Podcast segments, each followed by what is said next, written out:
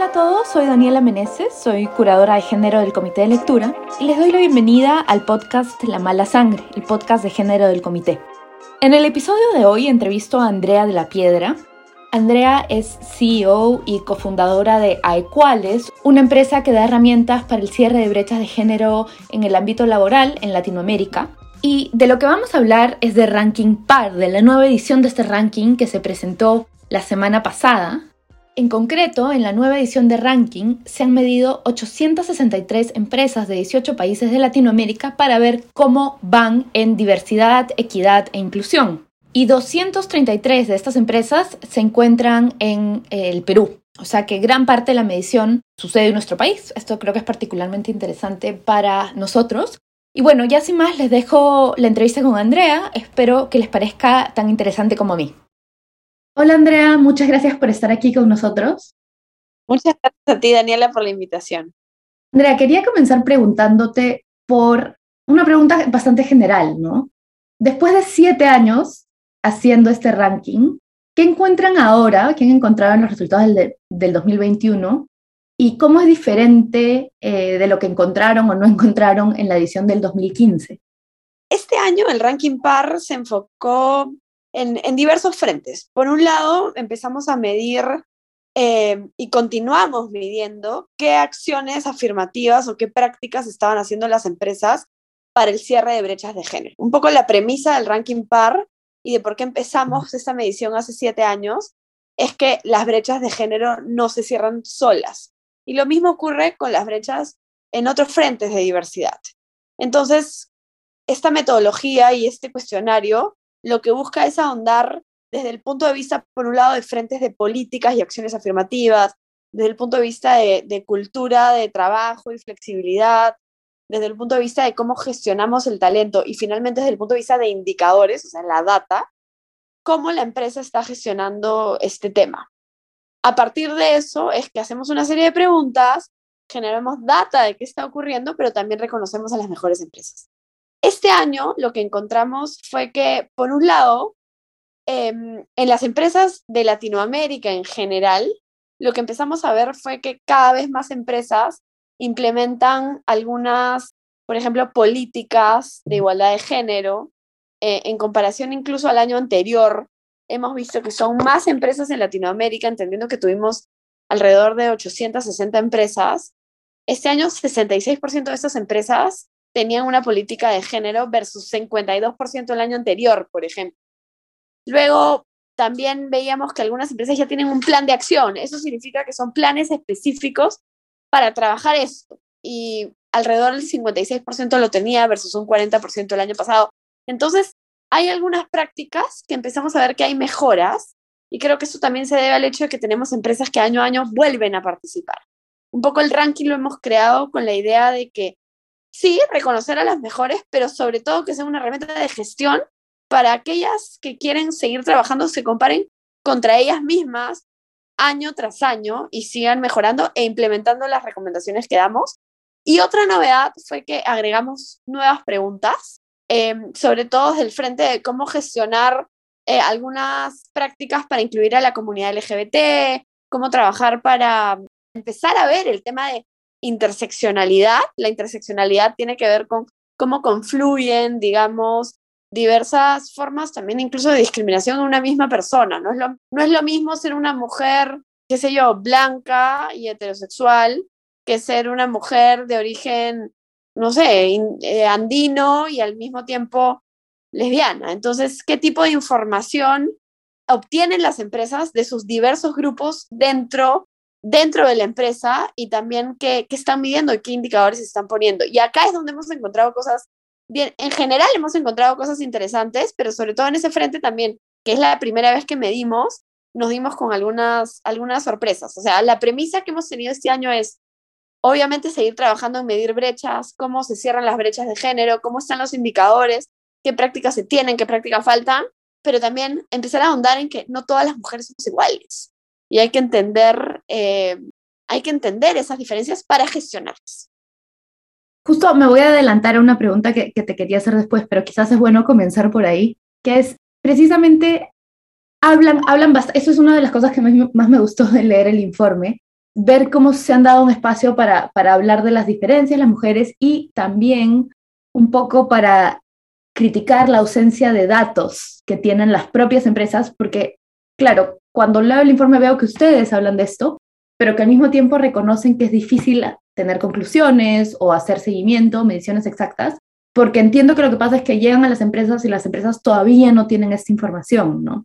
Entonces, no sé si me puedes contar exactamente qué encontraron cuando comenzaron a hacer estas preguntas y cómo esperan que el que lo hayan incluido en este ranking tenga un impacto para los próximos años.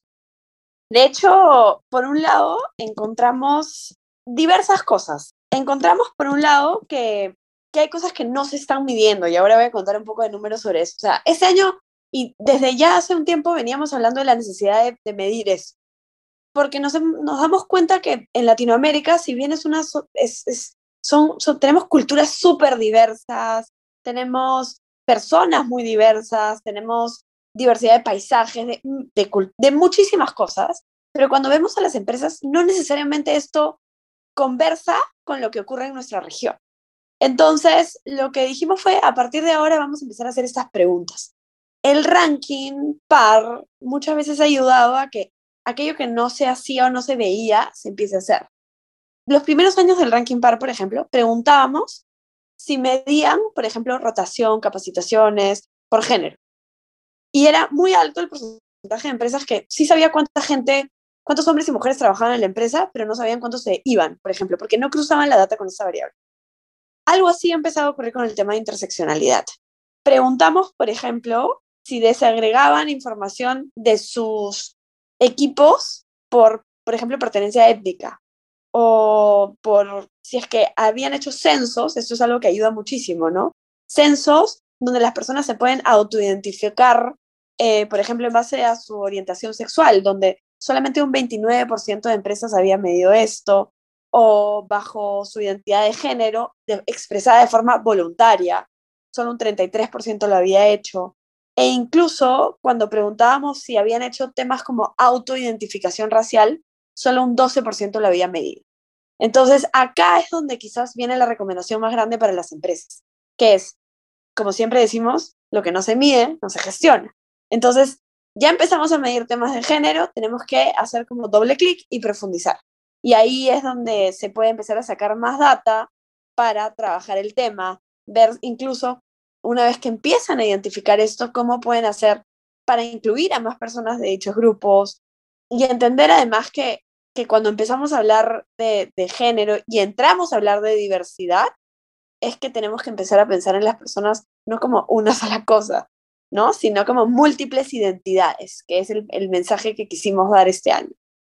Me pregunto ahora que me lo cuentas si encuentran alguna reticencia de parte de las compañías por dos cosas. O sea, una es que la información puede parecer información sensible en el sentido que te digan, oye, esta es información privada, de mis trabajadores, entonces, ¿cómo les puedo preguntar yo a ellos esto? Me imagino que eso se, se contesta diciendo que son encuestas eh, anónimas, ¿no? No es que un trabajador tenga que decir, mi nombre es tal y mi orientación sexual es esta. Y la otra duda que se me ocurre que quizás sea un poco más difícil de, de, de contestar a quienes están reticentes a comenzar a medir esto, es esta idea que a veces hay de que hay cosas que son privadas y hay cosas que son eh, para la oficina, ¿no? Entonces hay temas que no se deberían preguntar en la oficina nunca porque es irrelevante para la oficina la orientación sexual de una persona, por ejemplo. ¿Están teniendo esas conversaciones con las empresas? ¿Y cómo les contestan? De hecho, estamos teniendo esas conversaciones. El, primer punto, ¿no? Que es una, un, el tema de cómo, cómo obtenemos la información. Sobre esto, lo que sugerimos mucho y lo que hacen las empresas es que primero son censos o encuestas que se dan de forma voluntaria, o sea, no puedes obligar a que todo el mundo llene esa información. Em, lo segundo es que hay que acompañar ese tipo de procesos con la comunicación y hay que ser estratégicos, estratégicas en ese frente. Eso significa que hay que primero explicar qué significa cada una de las variables. ¿no? no tenemos que asumir que todo el mundo va a entender ese cuestionario. Entonces, por ejemplo, cuando hablamos de orientación sexual, explicar como que a qué nos referimos, ¿no? Identidad de género, lo mismo. O sea, una cosa es la orientación sexual, otra cosa es la identidad de género. Una persona se puede identificar con un género. Entonces, explicar y dar los casos para que además sea sencillo de marcar, de tal forma que las personas puedan llenarlo más fácilmente.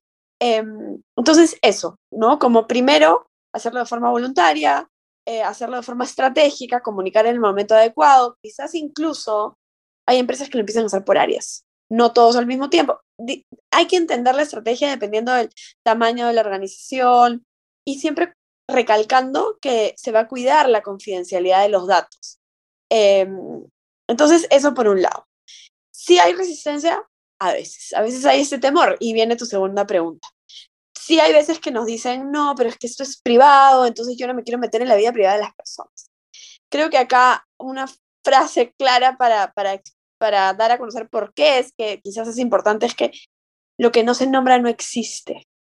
Y eso implica que para eso tenemos que visibilizar a los diferentes grupos que tradicionalmente han sido excluidos e invisibilizados. Entonces, si una empresa empieza a hablar, por ejemplo, de la importancia de incluir em, a, no sé, la comunidad LGBT y, por ejemplo, que hablemos más abiertamente de temas de orientación sexual y tener prácticas donde, donde fomentemos que haya, no sé, beneficios iguales, incluso entendiendo que la ley no lo tiene, para parejas del mismo sexo, es que estamos diciendo abiertamente en la empresa, yo a ti te invito a que seas quien tú eres, más allá de tu orientación sexual. Eso, entonces, creo que se tiende a pensar, no, mejor no hablemos de esto y no hace falta porque no tenemos por qué decirlo, pero más bien yo diría, y la sugerencia es, veámoslo desde el otro lado. Si empezamos a hablar de ese tema, las personas se van a sentir más cómodas. Em, entonces, va por ahí. Y claro, esto aplica no solamente con temas de orientación sexual, identidad de género, sino también con temas como, incluso con temas de población de origen, con temas de, de, muchas variables. Mental, me imagino también, ¿no? Discapacidad y salud mental.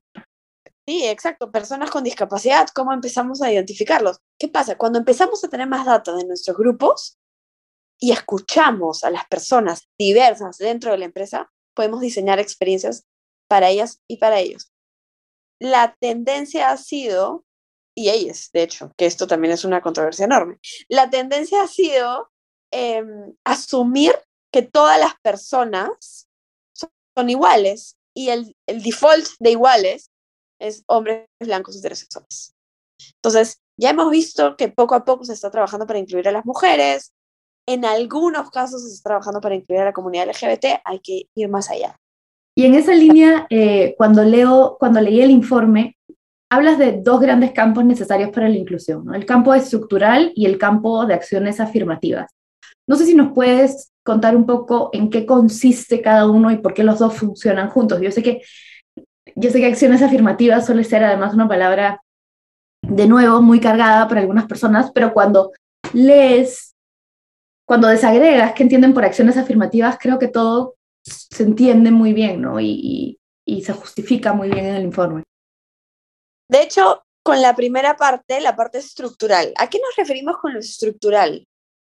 No podemos atribuir la existencia de las brechas o la solución de las brechas de género a las mujeres.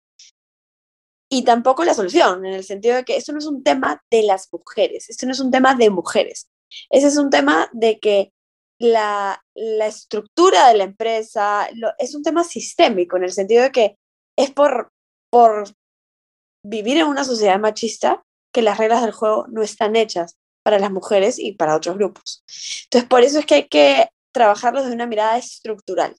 A esto nos referimos ya con la parte más estratégica, incluso de la organización, que acá entra lo que hablábamos al inicio, ¿no? El manejo de, por ejemplo, políticas de género, políticas de diversidad que abiertamente hablen de este tema eh, y que planteen cuáles son las reglas del juego de, la empresa frente a esto, ¿no?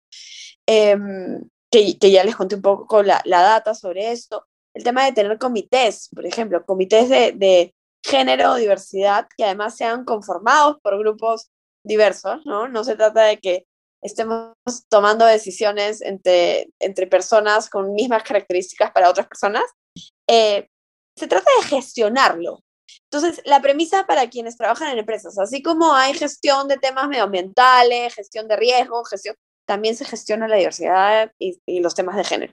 Hemos visto que un 61% de las empresas de Latinoamérica que medimos tenían comités.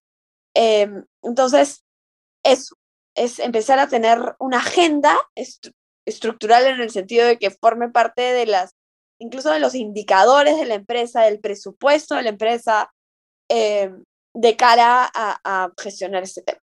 Creo que es importante entender qué son las acciones afirmativas. Las acciones afirmativas parten ante la idea de que partimos con una sociedad que tiene brechas. Entonces es como si pensáramos en este tema como una carrera de 100 metros planos y de hecho había una muy buena carlingatura de esto y que para ciertos grupos, sobre todo los hombres, eh, hay como el, el, campo para correr está libre y otros grupos hay un montón de obstáculos. ¿Quién va a llegar primero a la carrera? Solemos decir que la primera persona que va a llegar a la carrera o la persona que gana, gana por su propio mérito y porque esa persona estaba más preparada.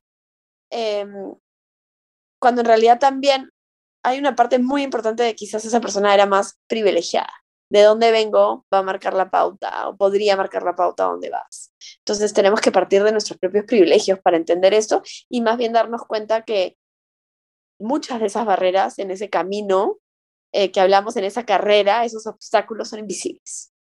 Em, entonces, por eso vienen las medidas afirmativas. Las medidas afirmativas lo que buscan es que esas personas que han tenido por mucho tiempo muchos obstáculos puedan, se puedan implementar algunas prácticas para que el camino eh, eh, no sea más, más complejo, poniéndolo en formas más gráficas. Entonces, eh, por ejemplo, eh, tener metas, metas de género. Esto es controversial, pero nos hemos dado cuenta que las metas de género generan impacto. Entonces, ¿qué es lo que hemos encontrado a través de la, de la data del ranking par este año? Hemos encontrado que aquellas empresas que tienen, por ejemplo, metas de género, tienen 16% más mujeres ascendidas que las empresas que no las empresas que tienen metas de género, todo esto es en base a la data de las 863 empresas que medimos. Las empresas que tienen metas de género tienen 32% más mujeres ascendidas a puestos de liderazgo que las empresas que no tienen metas de género. Y además, estas empresas han contratado 8% más mujeres que las que no tienen metas. Entonces empezamos a ver que las metas de género aceleran el proceso, entendiendo que hemos visto que hay un montón de estudios que dicen que va a tomar entre 100 y 200 años cerrar la brecha. Entonces, acelera el proceso, pero también se pueden tener metas eh, en los procesos de selección, como al menos tener una mujer en la terna o buscar que eh, al menos tener, no sé, 50% de currículums de mujeres para puestos de, de operaciones en, en planta. Uno puede tener las metas que considere. Lo importante es tener un camino. Si tenemos metas para un montón de cosas de negocio, también en esto. Entonces, lo que ayuda es acelerar el proceso, en resumen.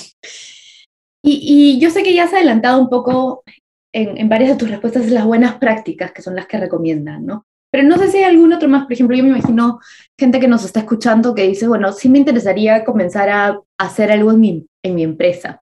¿Con qué les recomendarías comenzar? O quizás, ¿qué empresa tiene eh, porque en el informe también resaltan algunas buenas prácticas concretas de empresas eh, que resaltan eh, por lo que ya vienen haciendo. No sé si hay alguna de esas que quieras mencionar ahora o simplemente un tip para una empresa que no tiene nada hoy en día pero quiere hacer algo.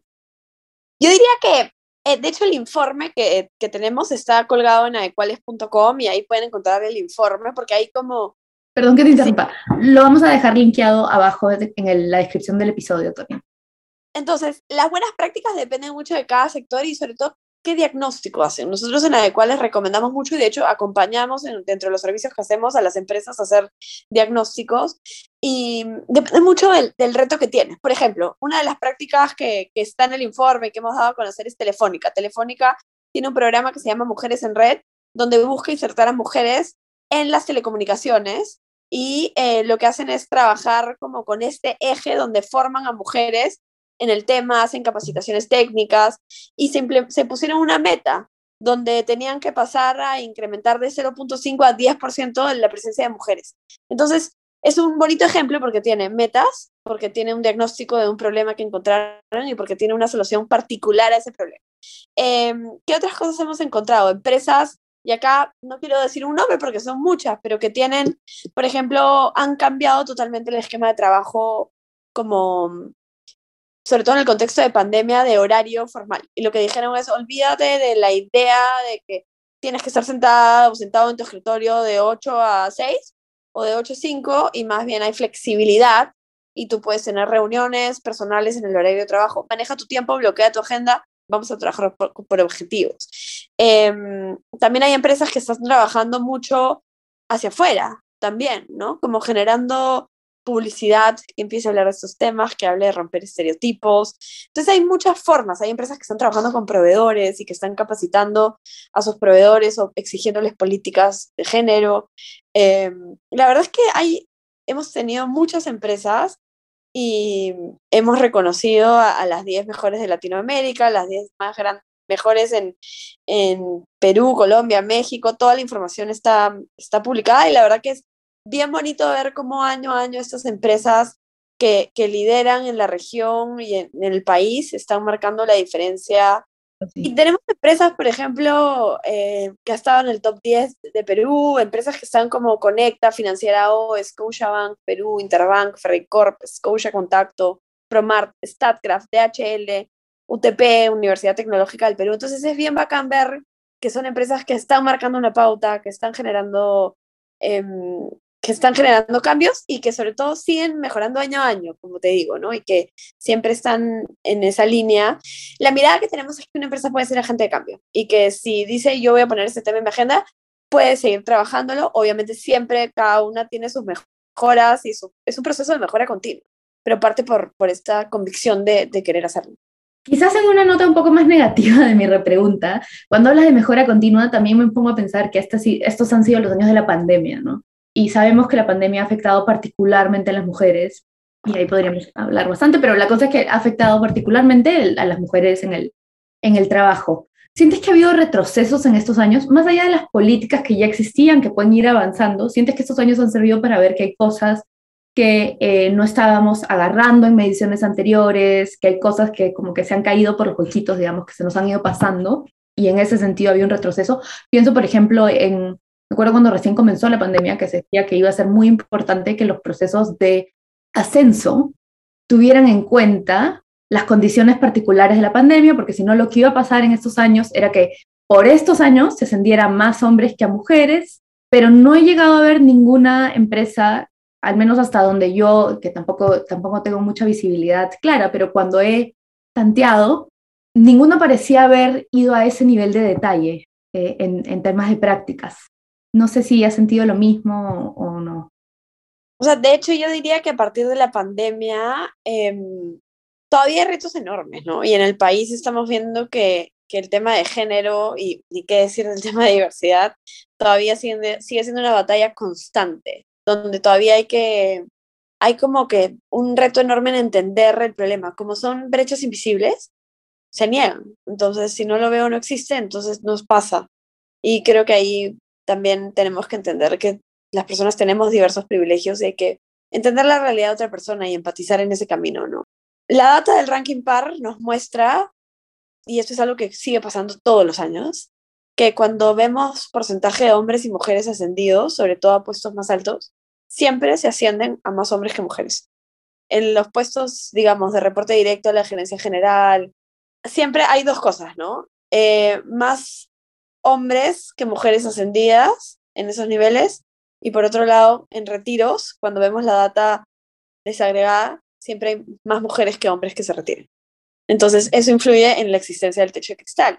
Y cuando vemos ya el cargo máximo de una empresa en la data de, Perú, del ranking de este año, y entendiendo que además que son empresas que se quieren medir. Entonces, un 23% de las empresas están lideradas por una mujer. Entonces, todavía sigue siendo bajito en todos los países. Entonces ahí yo diría que son siete años del ranking par eh, midiendo desde el 2015, hay cuáles existe como empresa consultora en estos temas desde el 2014. Y claro, eso persiste, se mantiene en el tiempo y quizás año a año cambia uno o dos puntos y no es suficiente. ¿no? El cambio es, toma tiempo, es lento, entonces es es bacán ver que hay más políticas, que hay más prácticas para, no sé, prevenir el acoso, que hay más conversación de esto en el ámbito empresarial, se miden más empresas y qué sé yo, pero el cambio ya en indicadores, en que ese tema que te digo de los retiros, que, que haya menos rotación de mujeres, eso, uy, esa es la parte donde te diría que, que si más empresas están más atentas a su indicador todo el tiempo, y cuando hay alertas de más retiros de mujeres, empieza a hacer como entrevistas, focus en esos grupos, en esa área incluso, ¿no? La data te sirve para decir, yo voy a focalizar mi trabajo en este nivel y en esta área porque algo está pasando acá. Eso podría cambiar, ¿no? Obviamente entendiendo la flexibilidad. Eso en la pandemia se ha mantenido, incluso se ha incrementado. La data país y la data, la data Latinoamérica nos dice que 22% de mujeres han perdido su trabajo. Entonces, seguimos en ese camino y ojalá no tardara tanto, pero por eso necesitamos gente que trabaje en ese tema. Y un poco ya para, para cerrar, y perdón que tampoco cierren una tan buena noticia, pero a lo largo de la entrevista creo que ha quedado claro un poco el, perfil de empresas que miden y efectivamente son de las empresas que se quieren medir presumo que porque realmente les interesa hacer un cambio y, están apuntados, o sea, es, es, de lo mejor, debería ser una de las mejores elecciones en temas de género que hay en el Perú, que se están midiendo, ¿no? Pero la mayoría del Perú es informal. Entonces, mi pregunta sería, lo que nos da el, ranking PAR es información muy, muy rica de, un sector, digamos, o un tipo de empresas en el Perú. ¿Eso se puede extrapolar de alguna manera al resto de empresas informales? ¿Tú esperas que lo que encuentran ustedes aquí eh, como prácticas a mejorar también se tenga que mejorar las empresas informales o es una realidad completamente distinta con sus propios problemas? Yo creo que, que hay algunas cosas que se pueden replicar. Efectivamente, las empresas que medimos en el ranking PAR son formales, muchas son grandes en términos de facturación. Entonces, ¿qué cosas creo que podría replicar una empresa más chica? Uno es medir y medir indicadores porque hay empresas chicas que no son tan chiquititas, eh, son chicas en facturación, pero que tienen gente. Entonces, medir indicadores, ver cómo se, si sale la gente y por qué. Y sobre todo, yo diría medir percepciones también, como buscar que haya alguna persona que escuche. Parte de esto es escuchar y escuchar qué retos tienen los equipos, qué retos tienen las personas, qué retos tienen las mujeres. Lo más irónico es que las mujeres, bueno, tú sabes muchísimo eso, las mujeres salimos del sector formal buscando flexibilidad y entramos al sector informal. Entonces hay muchas mujeres trabajando en el sector informal, no solo en Perú. Yo vengo de estar en México y la informalidad en México es como, si acá es, es un problema, como allá todo es mucho más grande, es enorme. Entonces, escuchar a la gente, promover flexibilidad, ¿no? Y una flexibilidad real, que se pueda trabajar donde las personas puedan manejar más sus horarios, cuidar las horas que trabajan. Creo que, que eso, ¿no? O sea, cuidar a la gente que haya y ciertas pautas, yo diría, sobre todo en Latinoamérica, para prevenir cualquier forma de acoso.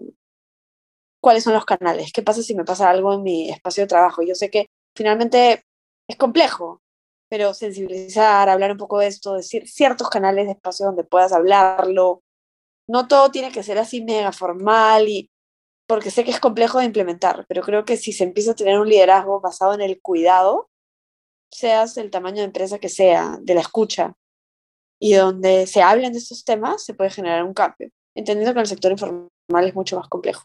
Pero creo que incluso si hay gente del sector más informal que nos escucha, el informe tiene algunas prácticas y algunas recomendaciones que se podrían implementar en términos de flexibilidad y todo eso.